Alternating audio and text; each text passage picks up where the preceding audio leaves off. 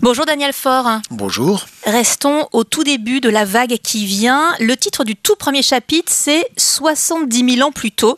Et là, vous mettez en scène des Néandertaliens. Est-ce que vous pouvez nous raconter ce qui se passe à cet instant précis au tout début du livre?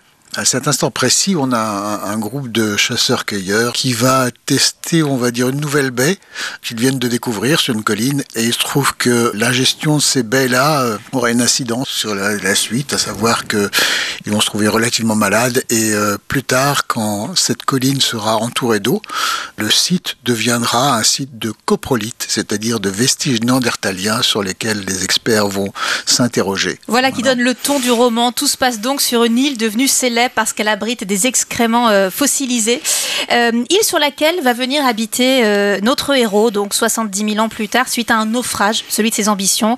Est-ce que vous pouvez maintenant nous parler de lui? Lui, c'est un naufragé, effectivement, mais symbolique, qui a connu un échec professionnel majeur, on va dire, et qui trouve refuge sur cette île pour se reconstruire. C'est un, auteur de BD dont la BD C'est un auteur de BD dont la dernière œuvre était promis un gros succès et les choses ne se passent pas toujours comme on croit. Et donc c'était un gros échec plutôt. Et donc il va falloir remonter la pente après ça. Et c'est là qu'arrive le maire de cette île qui lui propose de peindre une grande fresque euh, représentant un petit peu l'île finalement.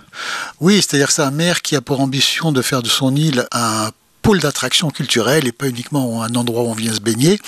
Et, euh, ou voir des excréments fossilisés. Voilà, ou voir des excréments fossilisés.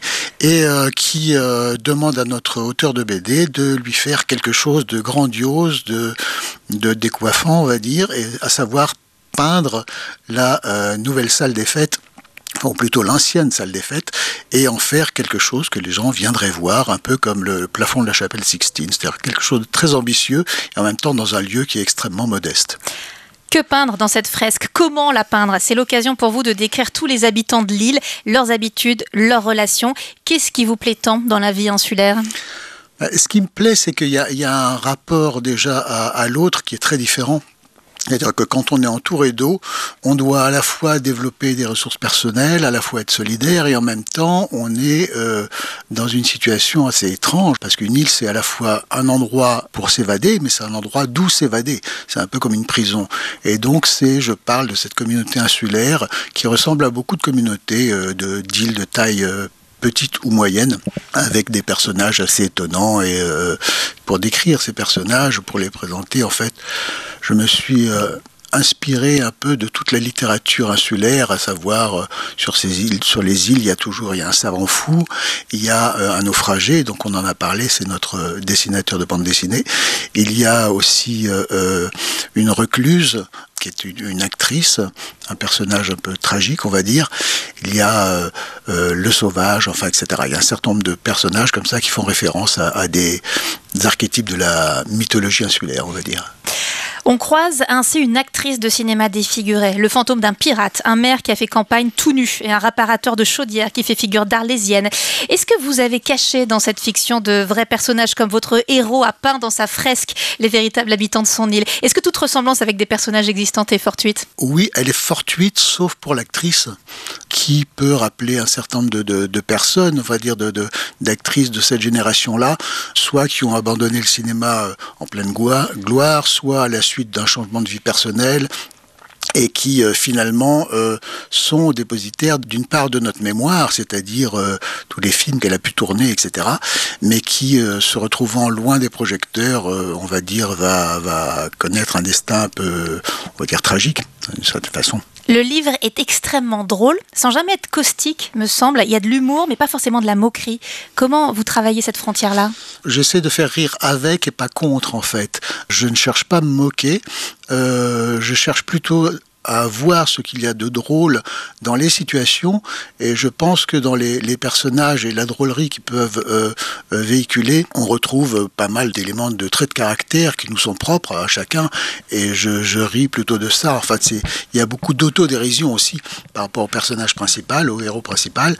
Et, donc voilà, c'est plutôt euh, une observation, je dirais, amusée d'un certain nombre de, de traits de caractère, de situations, mais je cherche pas du tout à à, les rabaisser par le rire. Au contraire, j'essaie de prendre une distance et, je crois que la, vie en ce moment nous, nous amène à ça, en tout cas, que le rire est, est une façon de prendre cette distance et de s'échapper un peu de, on va dire, d'un contexte qui n'est pas réjouissant. Voilà. Est-ce que vous-même vous riez en écrivant? Est-ce que vous vous faites rire? Euh, Oui, j'essaye.